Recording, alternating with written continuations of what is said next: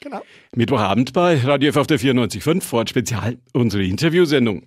Wir reden heute über das Geld, beziehungsweise über 200 Jahre Geld in Nürnberg, 200 Jahre Sparkasse, unser Thema. Der Chef ist zu mir gekommen, der Vorstandsvorsitzende der Sparkasse in Nürnberg, Dr. Matthias Everding ist da. Schönen guten Abend. Guten Abend, Herr Moosberger. Frage dieser Tage, bevor wir über die Sparkasse, über das Geld und über all diese Dinge reden. Schon geimpft, fragt man zurzeit ja jeden, den man trifft, immer gleich als erstes. Ja, glücklicherweise bin ich einmal geimpft. Äh, die Sparkassen gehören zu den systemrelevanten Infrastrukturanbietern und damit zur Prioritätsgruppe 3. Betriebsarzt hat auch schon bei Ihnen seines Amtes gewaltet oder ist dabei? Ja, er wird damit anfangen. Corona-Auswirkungen, die jetzt ja doch schon eine ganze Weile gehen. Haben Sie diese Auswirkungen gespürt? Ja, natürlich haben wir die Auswirkungen gespürt. Äh, weniger in den Zahlen, weil Kredite, Bilanzsumme und Einlagen sich gut entwickelt haben. Ähm, aber natürlich war es im Kundenkontakt ein sehr wichtiges Thema, alle Hygienevorschriften einzuhalten und natürlich auch viele Kundengespräche von persönlich auf digital umzustellen.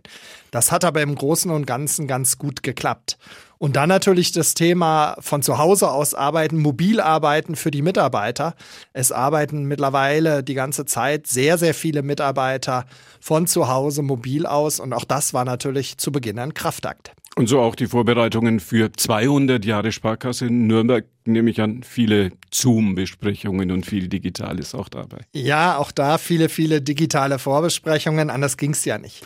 Wie war das vor 200 Jahren? Was haben die Nürnberger mit ihrem Geld gemacht, bevor die Sparkasse kam? Und wie war der erste Tag Sparkasse Nürnberg? Weiß man das heute noch?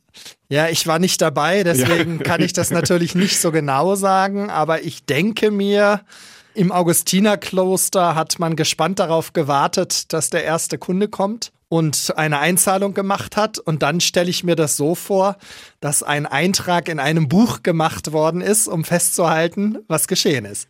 Augustinerkloster war die, die erste Stelle sozusagen. Genau, das war der erste Ort, wo die Sparkasse ja im Tagesgeschehen ersichtlich war. Wie haben die Menschen vorher, also jetzt nicht nur bei uns in Nürnberg, sondern ganz generell ihr Geld angelegt? Naja, es wird einige gegeben haben, die dann im Schrank oder im Sparstrumpf was zur Seite gelegt haben, aber die meisten äh, werden eben gar nicht gespart haben. Und das war ja auch genau der Grund, warum die Sparkasse entstanden ist, um eben für Not und Krankheit vorzusorgen. Und insofern werden viele möglicherweise erst mit der Sparkasse begonnen haben. Und da gab es auch schon ein bisschen Zinsen damals. Ob es Zinsen gab, weiß ich nicht, äh, aber wahrscheinlich mehr als heute. Gehört nicht viel dazu. Sie sind der Mann, dem 420.000 Nürnbergerinnen und Nürnberger, ihre Mitarbeiter natürlich auch noch mit dabei, ihr Geld anvertrauen. Haben Sie es gern, wenn man sagt, Sie sind ein Preuße eigentlich? Ich fühle mich nicht als Preuße, sondern als in Münster gebürtiger Westfale. Und Westfalen und Franken haben, glaube ich, viel gemeinsam. Sind beide ein bisschen gesprüht? Ja, bodenständig, ehrlich, zurückhaltend. Das passt schon. Ein bisschen härtere Schale, weicherer gern. Ihre Jugend in Münster, aber die war sehr französisch geprägt. Ich habe gelesen, Sie haben auch gleich ein zweisprachiges Abitur gemacht. Wie kam das? Ja, das war damals eine Besonderheit in Münster, dass ein neues Gymnasium entstanden ist, wo man dieses deutsch-französische Abitur machen konnte. Und irgendwie bin ich da reingeraten und das hat Spaß gemacht. War ja auch noch fließend Französisch, wenn man das so jungen Jahren so intensiv machen muss, dass man gleich ein Abitur in, in einer Fremdsprache schreibt? Ja, komplett fließend ist vielleicht übertrieben, äh, aber ich komme ganz gut zurecht. Äh, ich habe leider versäumt, fünf Jahre in Frankreich zu arbeiten, äh, aber es geht ganz gut. Und danach sind Sie zur Bundesbank, haben dort Ihre Ausbildung begonnen. Ist das, wenn man anschließend auch noch BWL studiert, ist das so der höchste Einstieg, den man sich in der Bankenbranche irgendwie überhaupt vorstellen kann? Bundesbank, BWL und all das zusammen? Ja, ich glaube, äh, eine gute Ausbildung und ein Studium sind gute Voraussetzungen für das weitere Arbeitsleben.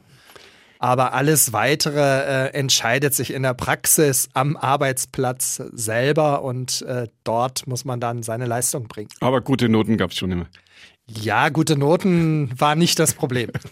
Sie haben danach gearbeitet in Hamburg, glaube ich, in Köln, wenn mich nicht alles täuscht.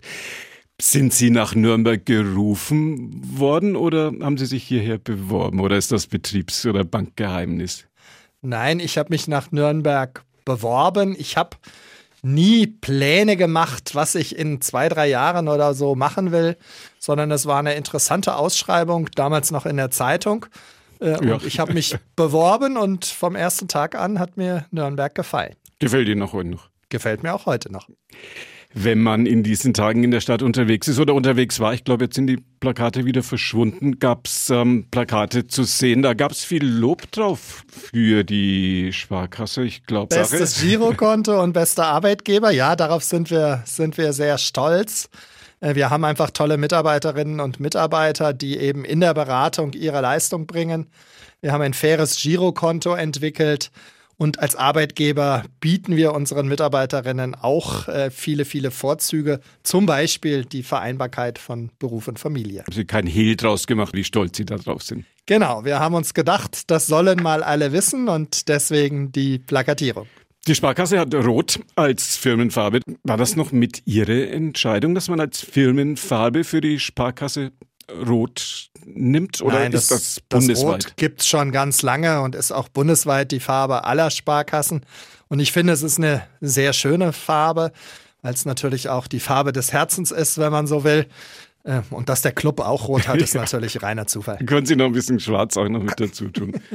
Commerzbank ist, glaube ich, gelb. Die Dresdner war immer grün, die gibt es mittlerweile gar nicht mehr. Ja, die Deutsche Bank hat blau. Ach, ist das Rot der Sparkassen bundesweit? Genau, Überall. das ist bundesweit bei allen 380 Sparkassen. Wenn man über Geld in diesen Tagen redet, tun sich im Prinzip immer zwei Fragen auf. Ist das mit den Zinsen, wenn man das so im, in unserem entspannten Rahmen hier am Mittwochabend im Radio F-Studio sagen kann, ist das mit den Zinsen so, dass sie da unten bleiben werden und werden wir alle, obwohl viele Deutschen ja doch ein bisschen ein Problem haben mit den Aktien, werden wir künftig um Aktieninvestments nicht herumkommen. Werden Sie sicherlich häufig gefragt. Ja, ich fürchte, dass die Zinsen noch länger dort unten bleiben, weil die Geldpolitik der EZB halt die Zinsen bewusst niedrig halten will. Ähm, und das bedeutet, ähm, die Kunden müssen zusammen mit ihrem Sparkassenberater nach Alternativen suchen. Ähm, diese Alternativen sind mit Risiken verbunden, aber es ist die einzige Chance, die Inflation äh, auszugleichen oder sogar zu schlagen. Äh, und es gibt je nach Risikoneigung verschiedenste Anlageformen. Insofern müsste auch jeder Kunde das für ihn geeignete finden. Immobilienkredite sind en vogue. Kaum einer, der nicht einen kennt, der einen hat. Ja, Immobilien sind in den letzten Jahren natürlich ein ganz, ganz wichtiges Thema. Die Menschen, die Familien sehnen sich einfach nach dem eigenen Zuhause, egal ob es ein Haus oder eine Eigentumswohnung ist, gerade jetzt auch in Corona-Zeiten. Äh, und insofern sind die Baufinanzierungen nach wie vor sehr, sehr stark nachgefragt. Sind das Baufinanzierungen überwiegend von Firmenkunden, also von Bauträgern oder von großen Bauherren, sage ich mal in Anführungszeichen salopp, oder auch viele Nachfragen von Privatanlegern, von Menschen wie du und ich? Ja, es ist beides. Häufig ist es ja erst die Finanzierung für den Bauträger, damit äh, ein neues Wohngebäude entsteht.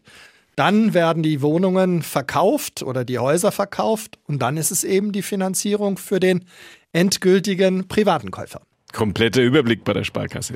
Ja, wir haben einen sehr guten Überblick und Einblick in die Immobilienlandschaft in Nürnberg und im Nürnberger Land. Gibt es vermutlich wenig andere, die darüber so viel wissen wie Sie. Ja, wir sind halt sehr nah vor Ort und sehr dicht dran an den Menschen. Deswegen äh, wird es wenige geben, ja gab es jetzt in den, in den Corona-Zeiten, wo ja für manch einen ein bisschen Kurzarbeit dazugekommen ist oder manch einer gesagt hat, naja, dass jetzt so mit dem Job so alles so sicher ist, gab es eigentlich viele, ich sage mal in Anführungszeichen, Gnadengesuche, wenn es um Immobilienkredite oder auch um Firmenkredite ganz generell ging?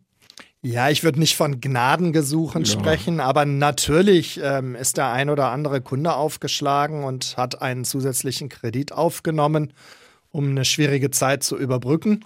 Äh, oder aber über Tilgungsaussetzungen eben auch die Liquidität natürlich zu bewahren. Kann man dann mit, mit den Bankenberatern locker drüber reden? Ja, da haben wir uns alle in kürzester Zeit auf die neue Situation eingestellt. Und ich glaube schon, dass in 90 Prozent der Fälle eine gemeinschaftliche Lösung gefunden werden konnte. Und auf der anderen Seite, wenn man nichts zu bedienen hat, hat man jetzt mehr Geld auf dem Konto als vorher? Ja, es ist wirklich so, dass im Jahr 2020 mehr gespart worden ist als in den Vorjahren. Bei uns liegen mittlerweile über 10 Milliarden Euro an Kundeneinlagen. Ähm, aber das war logisch, weil es gab natürlich kaum Möglichkeiten im letzten Jahr ähm, Geld auszugeben. Also weder beim Einkaufen in der Stadt noch im mhm. Urlaub. Was machen Sie mit den 10 Milliarden? Naja, die 10 Milliarden gehen auf der anderen Seite ins Kreditgeschäft. Oder wenn das Kreditgeschäft eben nicht groß genug ist, dann gehen sie in eigene Anlagen. Oder zur EZB? Ah, nee, da müssen die ziehen ihnen ja was ab. Ne? Ja, an die EZB geht leider auch ein bisschen was, äh, was sich leider nicht verhindern lässt. Wird Corona vorbeigehen? Werden wir alle wieder ein bisschen mehr Vergnügen haben können? Ein bisschen mehr ausgeben können? Ein bisschen weniger Sorgen haben müssen? Ja, ich hoffe natürlich, äh, so wie alle, dass das kommt. Und ich bin auch zuversichtlich, dass wir nach den Sommerferien wieder ein einigermaßen normales Leben führen können. Ähm, und dann wünsche ich mir natürlich auch, dass die Menschen wieder Freude haben und Geld ausgeben, ähm, damit die Wirtschaft natürlich auch wieder ans Laufen kommt, weil es gibt natürlich schon Branchen, die haben sehr, sehr stark gelitten. Großes Thema, wenn man über Banken redet in diesen Tagen immer die Gretchenfrage, online oder Schalter, was gefällt Ihnen besser? Ja, ähm, die Antwort lautet, äh, es kommt drauf an. ähm, ich glaube, ähm, alle Serviceleistungen, also eine Überweisung, ein Dauerauftrag, all die Dinge, die werden ins Netz oder ins Mobilegerät abwandern. Das ist einfach und bequem und niemand muss mehr eine Überweisung bei der Sparkasse abgeben. Bei komplexen Produkten ähm, spielt das Thema Beratung eine große Rolle und beim Thema Beratung äh, spielt das persönliche Verhältnis zum Berater, die Empathie, äh, spielt nach wie vor eine große Rolle. Insofern wird das noch lange analog bleiben. Und der neue Begriff ist dann in der Bankenwelt Digilog, digital und analog. Ist das ein Generationengraben zwischen etwas älteren Menschen, die sagen, ja, bevor ich hier mit dem Handy rumfriemel, gehe ich einfach mal in meine Filiale, da steht jemand und sage, hier ist meine Überweisung und ich gebe das einem Menschen? Ja, ein bisschen schon, ähm, aber nicht generell. Es gibt ältere Menschen, die perfekt im Online-Banking sind, äh, genauso wie junge Menschen nach der persönlichen Beratung fragen. Ähm, also es nur am Alter festzumachen, mhm. äh, wird der Sache, glaube ich, nicht gerecht. Ich habe Plakate von Ihnen gesehen, jetzt schon eine Weile her. Da haben Sie dafür geworben, dass man bei der Sparkasse eine Serviceperson sich suchen kann. Ist das gut angekommen? Ja, das ist relativ gut angekommen. Das ist ein Mitarbeiter von uns, der dann den Menschen hilft, bestimmte Dinge zu erledigen, wo es um Schreibkram, Papierkram, Formulare geht. Ja äh, was wir gut können und äh, wo gerade ältere Menschen mhm. sich natürlich manchmal auch sehr schwer tun. Und was nicht ohne weiteres mit dem Smartphone auch zu programmieren ist. Nee, genau, was dann doch eben analog besser zu handeln ist. 200 Jahre Sparkasse, großes Thema für Sie in diesen Tagen. Jubiläumsveranstaltung dazu digital. Ja, wir hatten viel geplant, äh, aber es wird jetzt wenig stattfinden. Ähm, wir werden am Freitag einen Festakt haben, aber der wird digital stattfinden, weil es halt einfach nicht anders geht in diesen Zeiten. Wir hoffen, dass wir Ende Oktober dann ein Live-Kundenkonzert machen können. Oh ja. Schauen wir mal, ob das dann klappt.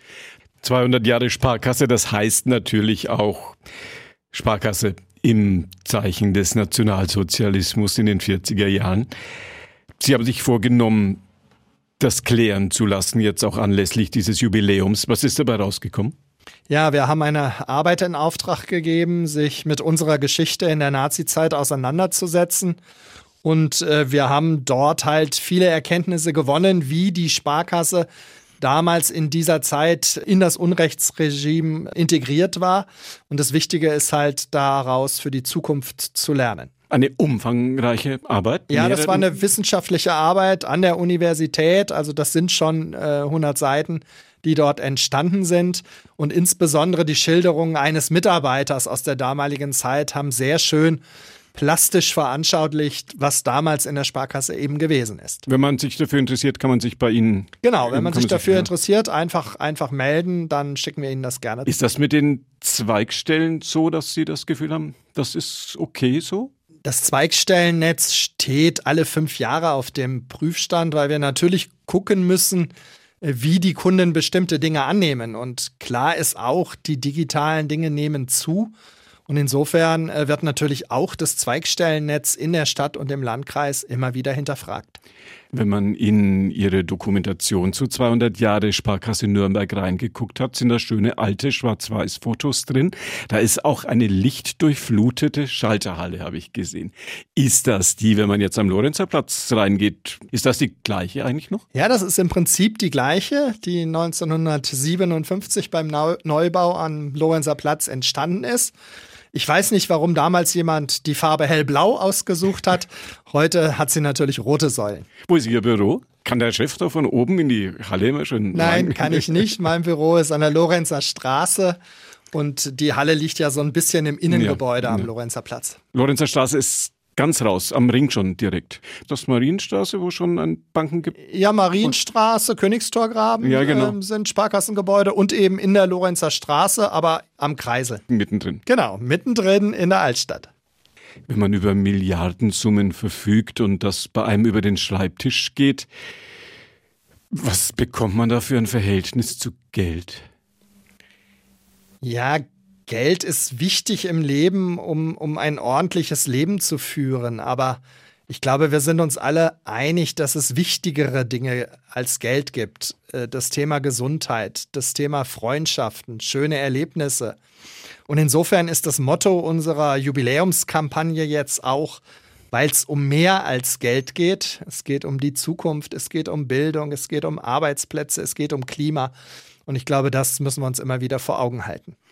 Ist das auch so Ihr ganz persönlich emotionales Gefühl zu den Dingen, die Sie umgeben? Ja, das ist auch mein persönliches Gefühl zu den Dingen. Wenn man der Chef der Sparkasse ist, hat man viel Geld einstecken. Wie viel haben Sie, wenn Sie jetzt in Ihr Portemonnaie gucken würden? Wie viel haben Sie? Also wie viel haben Sie dabei? Ich glaube, es sind keine 150 Euro und alles andere geht mit der Girocard. Handy auch schon? Handy habe ich die Girocard auch drin und wenn es passt, mache ich auch das. Immer mehr Stellen in der Stadt, wo das Ja, es geht mittlerweile in vielen, vielen Geschäften, gerade im, im Lebensmitteleinzelhandel, die natürlich auch jetzt durch Corona einen digitalen Schub gemacht haben. Angenommen, Sie sind, sagen wir mal, beim Konzert und treffen da Firmenkunden oder auch Privatkunden, von denen Sie wissen, wie viel da auf dem Konto liegt und wie viel da reinkommt und wie ist das wenn Sie, sagen wir mal, im Foyer in der Pause mit einem Menschen sprechen, bei dem Sie den Kontostand kennen? Also ich glaube, da überschätzen Sie meine Fähigkeiten. Bei äh, 400.000 Kunden kenne ich die finanziellen Verhältnisse so gut wie nie. Ja, dann hoffe ich mal, dass Sie nicht auf mein Sparkassenkonto gucken, wenn Sie jetzt nach Hause kommen. Es ist zumindest nicht überzogen, kann ich Ihnen sagen. Sie werden oft gefragt, ob Sie aus einer Künstlerfamilie kommen. Der Name Everding ist ja für viele, für uns alle mit dem Namen des langjährigen Generalintendanten der Bayerischen Staatstheater verbunden. Ja, wir ist kommen aus der gleichen Familie, ähm, also wir stehen im gleichen Stammbaum, äh, aber die Verwandtschaft ist schon entfernt. Weit, weit, weitläufig sozusagen. Weitläufig, genau. Haben Sie ihn mal getroffen? Ich habe ihn mehrmals getroffen, weil wir häufig sogenannte Sippentreffen im Münsterland hatten und da ist er immer gekommen. Gentleman vor dem, vor dem Herrn. Genau. Scheint in der Familie zu liegen. Geht auch für Sie, mein heutiger Gast, der Vorstandsvorsitzende der Nürnberger Sparkasse, Dr. Matthias Everding. Wir haben ein bisschen über das Jubiläum gesprochen, ein bisschen über das Geld. Über Frankreich würde ich Sie gern noch was fragen. Da haben wir damit angefangen. Sie haben ja französischsprachiges Abitur gemacht. Ist Ihr Herz immer noch in der Nähe des Französischen? Ja, ich finde, Frankreich ist einfach ein tolles Land. Äh, die Kultur und die Menschen dort, die gefallen mir. Und insofern, wenn es irgendwann geht, äh, fahren wir dort auch wieder hin in Urlaub. Sind Sie auch jetzt durch die Jahre, durch die Jahrzehnte viel nach Frankreich gefahren? Ja, immer mal wieder. Nicht jedes Jahr. Dafür ist die Welt auch anderswo schön. Ja. Äh, aber doch regelmäßig. Wo ist in Frankreich besonders schön? Ja, ich finde, dass die Provence sehr schön ist und die Bretagne. Aber wie das immer so ist, die Geschmäcker sind verschieden. die sind verschieden. Und Sie sind seit 2013 hier bei uns auch der Honorarkonsul der ähm, Republik Frankreich. Ja, das ist natürlich eine Ehre, ähm, weil man so ein bisschen der Repräsentant der französischen Community vor Ort mhm. ist. Ähm, und es macht Spaß mit den vielen Vereinen und Organisationen, auch mit den Städtepartnerschaften hier in der Region, äh, dann dabei zu sein und helfen zu können. Dann sage ich merci beaucoup. Wir haben gesprochen über 200 Jahre Sparkasse Nürnberg. Großes Jubiläum in diesen Tagen, wenn auch erstmal virtuell, mit dem Chef dort, dem Vorstandsvorsitzenden, mit Dr. Matthias Everding. Schön, dass Sie hier waren. Vielen Dank für das Gespräch. Und das war die heutige Ausgabe von Wort Spezial. Günther Moosberger war Ihr Gastgeber. Bei uns geht's, naja, jetzt doch zügig den 21 Uhr Nachrichten entgegen. Das Gespräch mit meinem Gast können Sie nachhören. Jetzt ab 21 Uhr www.radio.de Vorort Spezial oder auf unserer fränkischen Podcast-Plattform podu.de Vorort Spezial. Ihnen noch einen schönen Abend. Schön, dass Sie dabei waren und danke fürs Zuhören.